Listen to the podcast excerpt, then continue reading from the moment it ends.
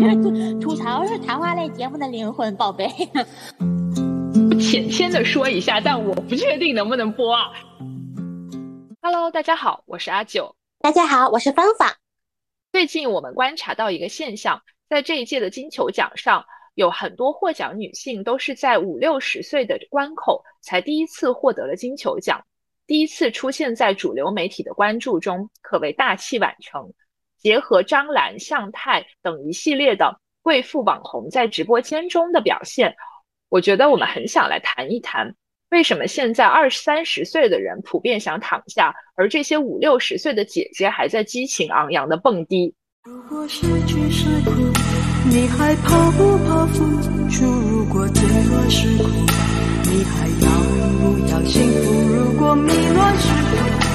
再开始还是结束？如果这就是苦，这是坚强还是执迷不悟？如果分离是苦，你要把苦向谁诉？如果承诺是苦，真情要不要流露？如果痴心是苦，难道爱本是错误？如果相爱是苦，这世上的真情它在何处？你看李宗盛老师这个歌词写的多好！如果失去是苦，你还怕不怕付出？一个人为事业付出，就有可能成功或者失败。那如果怕失败，是不是就不要付出了呢？杨紫琼女士显然不是，她做侠女这么多年，年纪从《射雕英雄传》的黄蓉变成《神雕侠侣》的黄蓉，终于修成了正果，让我们恭喜她。是的，恭喜杨紫琼。他这一次的获奖电影《妈的多重宇宙》，我觉得看了之后，你就能理解说做妈有多难，做一个中年女性，她的这种压力究竟有多大。她在这个电影里面真的是上有老下有小，老公想跟她离婚，女儿是一个呃 lesbian，然后女儿想要出柜，就是种种的压力的纠结，再加上税务局一直在查他们的生意，我觉得这种大力的撕扯之下。一个女性最后爆发出来的力量，确实很符合这个多重宇宙的设定。这个确实很现实。你看我身边的人，嗯，他们上有老人，有的还有好几位老人，自己本身还没有退休，需要在单位跟同事斗智斗勇。呃，而儿女呢，有的结婚欠了债，有的结婚早的有了孩子。反正就非常非常忙碌，像打仗一样的生活。对，这就让我想起了这部电影的英文名，叫做《Everything Everywhere All at Once》，所有事情都 at once 一下子爆发出来，就好像是二郎神的那种，就是突然一下张开了天眼的感觉。然后这个电影的设定也很绝，杨紫琼在变身啊。在另外一个宇宙的时候，她就真的是两个眉毛中间是开了天眼的，可能还像千手观音一样，恨不得长出一千只手来进行工作，忙啊忙啊。是呀，那我觉得这里就会有点有意思，就是杨紫琼她以前是侠女嘛，然后这一次的这个荧幕形象还是一个有点传统的家庭妇女家啊，帮家里经营生意的这么一个人。但是反观金球奖另外一位大器晚成的获奖者 Jennifer College，我可能讲她的名字，很多听友都不知道她是谁。但是我讲一下她演过的角色，大家可能就很有印象。其中就有跟呃 Reese Witherspoon 啊一起演的那个《律政俏佳人》里面的 Reese 的闺蜜，然后也有像《破产姐妹》里非常有名的 Sophia，她又大声，然后又哈哈哈的笑，然后呃就是也是。蛮有意思的一个喜剧的形象，就感觉好像一个到了她那个年纪的女性，五十来岁、四十多岁，你如果不去选择被这种繁琐的家庭生活套牢的话，那你就只能走像他的荧幕形象那样另外一条道路，就是说你没有家庭，然后你还是一个经济独立，你可能要不就做美甲店呐，要不然你就是自己去经营一个清洁公司，像 Sophia 那样，是人生的另外一种道路吧。你看啊，现在社会鸡汤很多，就是我会刷短视频网站，有些人就说，如果你不结婚，你老了怎么办？你会孤单，你会如何如何？养老院你都进不去。家庭才是你真正的避风港湾。我在怀疑这个问题。现在的社会，家庭真的是一个避风港湾吗？我怎么那么不相信呢？哼，我觉得这也是个人选择的一种生活方式，可能风险比较高，但是回报也比较高啊，就是选择决定人生吧。嗯，是这样的，但我仍然觉得这一届的金球奖的这个获奖名单非常的励志，就是他是告诉我们说，也许你以前就是小配角，然后你一直都未能成功。对于女演员来说，她们的年龄焦虑肯定比普通女性要高非常多倍，但是仍然在这样的一个全球都比较认可的奖项中，只要你努力的去付出，你奋斗了，你付出了，你仍然会获得这样的回报。我觉得这个还是会比较激励。年纪比较轻的小女孩吧，大概是，比如说比我们年纪更轻，可能十八九、二十出头这样子。但是有个问题，这帮小姑娘可能会关注金球奖和获奖的演员吧？可能关注的比较少。但是我觉得，可能每代人会通过不同的途径来获得心灵成长。那如果不看电影，不看影视剧？那现在的人都在看啥呀？基本盘都是啥？抖音跟快手吗？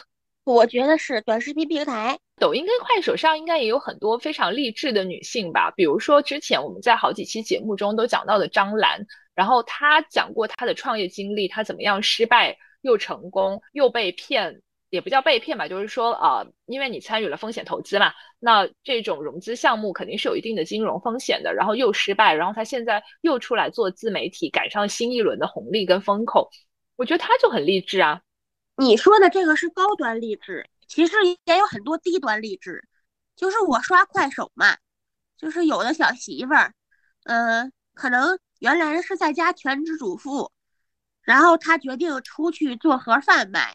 或者做钵仔糕跟冰激凌卖，然后每天拍小视频，然后家里有好几个孩子，然后还包括那种就是说汉堡，就是同的小快餐店的汉堡，六块钱一个嘛，然后不舍得给小孩买，然后买原材料自己做，然后评论还有一帮人给他算账的，说这样并不合适，挺好玩的也是。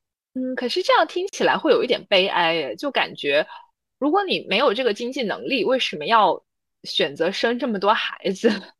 你小的时候读书啊，一开始就学我们的祖国幅员辽阔，注定了大家的生活太多样化了，女性们的生活追求也不一样。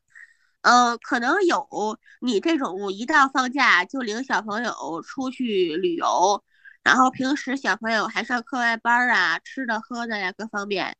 也有那种给小朋友吃个方便面，小朋友可开心了的家庭，人生的多样化。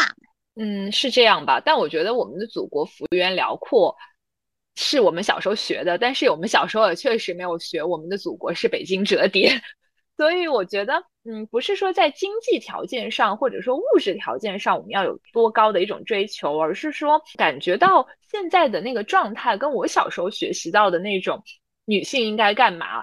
我记得我小时候上学的时候，都是教我们灵巧智啊，然后包括一些大科学家的一些故事，像屠呦呦啊，就是你学会他们的生活，你就会觉得说读书，然后进步，然后为这个社会做贡献。就是我小时候还是经历了那一种社会价值观的教育的。这个事情怎么说呢？我觉得进步很不容易，但是退步相当容易。我们以前的节目已经说过很多了。是的，学好不容易，学坏一出溜嘛。就有时候看到一些呃现在的网络爆点，都会觉得很心惊胆战的。比如说前一段时间的这个所谓的万柳书院少爷，他只是把坐标打到了万柳书院，而这个定位漂移呢，以我的专业了解来讲是非常容易做到的一件事，你只需要一个虚拟器，你就可以完成。就这样子都有很多人给他打赏，然后非常追捧他。我觉得这种慕强跟慕富的心理已经有点扭曲了，但是这种扭曲的心理又仅限于男性，我没有见过这种慕强慕富的心理是出现在一个女性的身上，这就非常值得玩味了。如果是女性的话，这又是另外一个故事了。比如说，我非常欣赏的很有才华的女导演张静初，她当初被人污蔑，被人污蔑就是造谣，只能去打官司。还有一个女孩，她是剑桥大学或者哈佛大学的学生，将来要做学者的，学数学的嘛。然后他父亲很富裕，他自己呢也会通过金融投资挣一些钱，整体看起来给人状态就是非常富裕，而且非常励志。然后就有一帮人上来说人家是学员，就觉得人家的钱不是好来的。就我是一个很直的人啊，我就一直不明白是凭什么。我觉得就是因为她出生就是一个女人，这已经是个原罪吧，在这一片所谓的简中的土地上，就是你作为一个女人，你就是一个原罪。而像张静初她这样的一个电影明星，其实以她的高度跟她的地位，她完全不需要去理会这样的东西。可是这样一个无中生有的黄瑶，就可以简单的抹杀掉她在工作中付出的所有的汗水、努力、一切的成绩，包括长期的羞辱。我觉得这些东西就会让人知道，是说只要打上了这样的一个标签，在简中的这种所谓儒家文化的糟粕中，是多么难以自证的。他甚至还要去打官司，而且你要这样想，他是一个拥有专业的律师团队帮他处理这些问题的一个女性。那如果说你只是一个普通人，你没有这样的一些资源，那你怎么去应对这样的一些事儿呢？就让人觉得非常的心惊胆寒吧。这个就又说到我的老本行了，在清末民初的时候，刚刚诞生职业女性的时候，包括后来到了民国，就是对于出来呃可能做老师、做校长、做医生的职业女性，她的道德要求非常苛刻。本来就有一些人可能在那造谣说你出来工作是为了跟男人如何如何如何，然后就是他们的道德是容不得出现一点瑕疵的。很多人都是寡妇或者选择不结婚，就是杨绛他姑姑，就是他他爸的亲妹妹杨莺宇女士，当时在北京的那个念刘和珍君文章里面说的那个校长就是杨莺宇。学生们，他跟学生们说说你们女学生将来都是国民之母，然后因为她太苛刻了，非常的刁钻，女学生们管她叫国民之母之婆。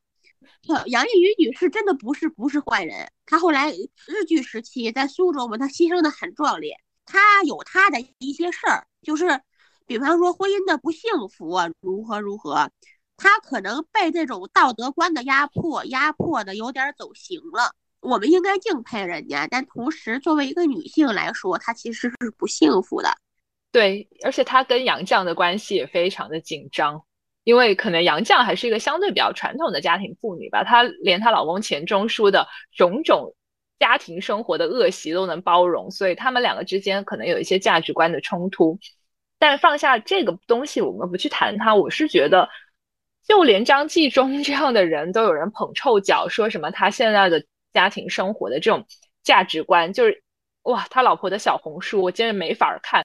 我都不懂推荐流为什么要推荐到我眼前，我就只能默默点一个不感兴趣。他他老婆叫他姥爷，我我你知道我想起乌鸦麻雀，他一叫姥爷，我就想起乌鸦与麻雀里边的黄宗英。对，那个眉毛挑的贼高，算计他的钱。然后一边玩头发一边说：“我们家姥爷不在家。”就是现在的这个社会的多元化，有时候已经多元到我无法理解的程度。反正我觉得我们有时候只是想祈求正常一些都做不到。你比方说，还说短视频平台哈，就是很多人特别恶趣味。比方说，在卖香肠的直播间开黄色玩笑，比如说某个老太太找老伴儿是要老牛吃的草，比如儿媳妇生的孩子是不是公公的？他公公发了一个视频，说我儿媳妇生了个孙子，辛苦了。然后一大帮人在那说：“你儿媳妇生孙子，你为什么这么激动？是不是你的孩子？神经病吧！这都是一群。”我觉得你说的这些现象跟短视频平台的用户特别下沉也有一定的关系。呃，这些平台的主要的用户除了在一线城市以外呢，其实它大量的活跃用户有几亿人，大概都是不会去阅读以文字为驱动的这样的一个内容的，他们会只看视频嘛，所以这就导致了。出现刚才我们讲的那种北京折叠的问题，可能有一部分出现在微博上的内容是完全不会被这些人接受的，而有一部分出现在传统媒体里面的内容，这些人他也接触不到。对于他的生活来讲，他可能会觉得说，就是把这个地方当成他们村儿里或者是怎么样的一种感觉哈。所以我看到像张兰这种人设立的非常足的女性，都会被问说：“哎，你是不是跟你的那个助播潇潇有一腿啊？什么老牛吃嫩草这样子？”我整个就是大震惊，姐妹也能在一块儿吧？那不是一顺边儿了吗？对呀，就是你们没有脑子吗？然后我觉得抖音平台，我不得不说，平台你本身这么强的流量，这么强的话语权，你是对这个社会有一定的规劝作用的。然后你们平台上现在因为审核的原因，连卖内衣的直播间都是男性在穿女性内衣，然后展示给广大的消费者看，我就觉得真的是。就马上快要回归到梅兰芳他爷爷唱京剧的那个年代，为什么会诞生男旦？就是因为女人不能唱戏呀。但是在唱昆曲的年代，女人还是可以唱戏的嘛，在明末的时候。所以你你想一下，这个畸形有一部分必须得说就是你们平台的责任。当然，我们撇下这个平台的责任不讲，我们再说回张兰，我觉得张兰跟杨紫琼有很像的一个地方是。他们两个身上都带着非常顽强的生命力跟活力，我觉得我比他年轻这么多，我都做不到他那种感染人的哈哈大笑。然后他得了新冠之后，还在坚持直播，还在坚持带货，坚持工作。我觉得要是我的话，我得新冠那几天，我真的就是躺在床上哗哗流汗，然后基本就是濒死边缘了。可能有人天生活力值就比较高，你别说你了，你看张兰。和汪小菲两个人对比哈，得了新冠。汪小菲得了新冠之后，用北方话来说，就完全撂炕了，就躺在床上，就就看起来气气 奄奄的。你这个词真的太棒了，撂炕。对啊，但我觉得汪小菲就是大部分人吧，就大部分人，你肯定就是得了一个相对来讲还是有一定。病毒的侵蚀性的这样的一个疾病，你肯定就是会比较虚弱啊，你嗓子也发不出声音呐，你没法那么亢奋的。所以说，张兰女士真的不是一般人。那是那是，我我有时候工作了一天特别疲惫，我就会去刷张兰的短视频，然后看她在那个直播间里面跳酒醉的蝴蝶，我觉得我精神内耗都被治好了，特别感染力。我也是这样，就是我经常会因为被某人感动而去发奋，然后就经常被张兰女士感动的而发奋。我还是希望我能以她为榜样，来好好的经营一下生活，哪怕她经营的是人设。对，我觉得你这句话真的是非常的春秋笔法。我真的觉得张兰不是特别喜欢她的孙子跟孙女，她只不过是他们两个人是她这个人设，就是说。弯弯背刺的一部分吧，所以就是必须要去存在的。但是他每次谈到他们的时候，他就会把它上升到一个很正侧面的高度，所以就感觉这只是他标签的一部分。你看，六十岁的姐姐们在是妈妈和奶奶、姥姥之前，她首先是个人。这些跟她有血缘关系的孩子，可能大大限制了他们的生活方式。他们对此来说有点比较带着爱的无奈，嗯，这个也没办法吧。这个就是说，对于大部分人的人来说，你的家庭生活跟你的社会生活其实是存在比较大的矛盾的。因为现在的社会也是高速发展的嘛，它对于大生产里面的分工，以及每个人他需要工作的时长，都是有一些天然的规规范在这个里面的。除非你是一个母婴博主。就算你是一个母婴博主，我也见过很多母婴博主，其实他家里雇了三个阿姨，否则他怎么照顾三个孩子啊？就是孩子跟他们拍视频产出是人家工作的一部分，而这个视频本身是精心打磨了脚本的。你不要觉得说啊，你看到别人在视频里都是多么的母慈子孝啊，父慈子孝啊，就这个东西你不知道它背后是怎么样。这就像《楚门的世界》一样，我们在这个行业里面。有一些接触，我们就非常清楚，人家可能也在暴吼孩子。你去拍一条尿片的广告，人家背后可能就是已经把那个小孩的妈妈说了无数次，说你孩子的表现不好，我们要重拍，拍到半夜三点，这些情况都是有的。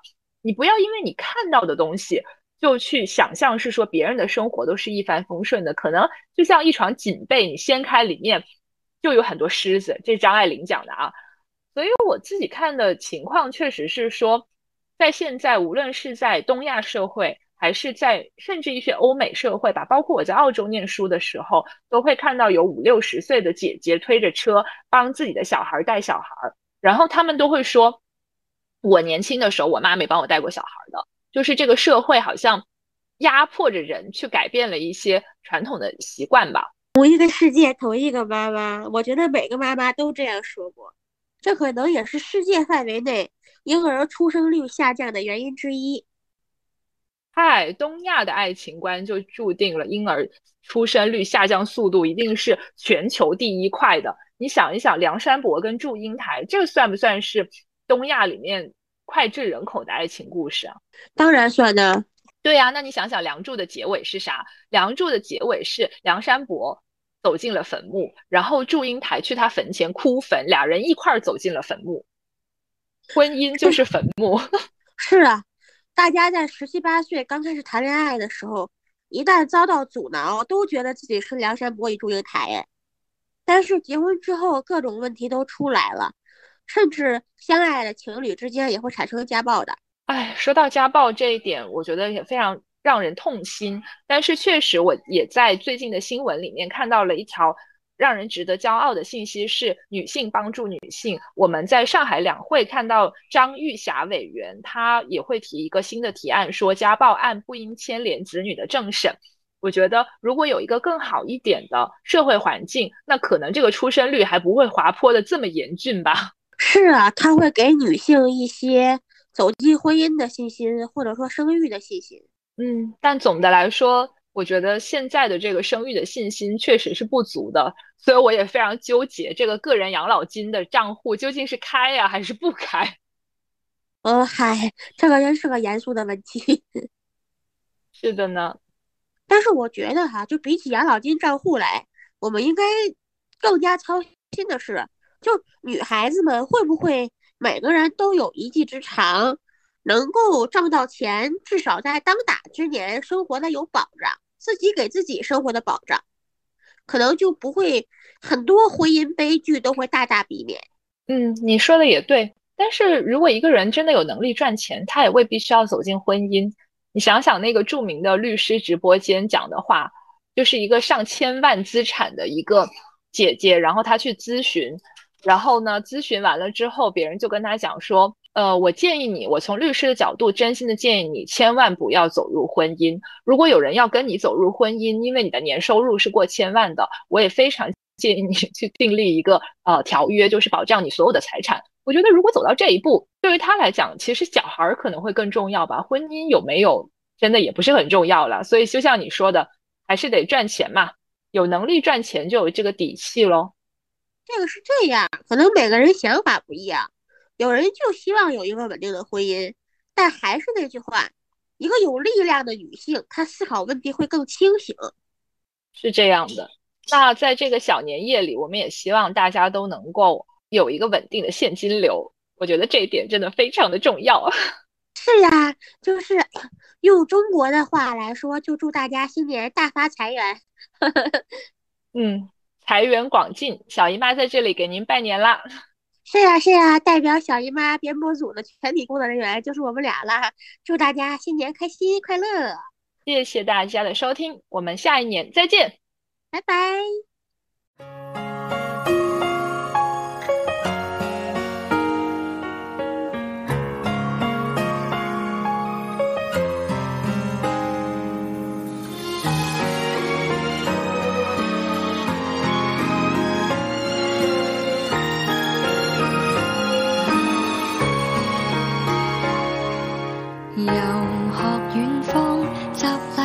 书广人望，原是女生暗掩中。校有规分令曲，不允许跟国求学。熟言女子熟心规矩暗访。人在远方，处身书斋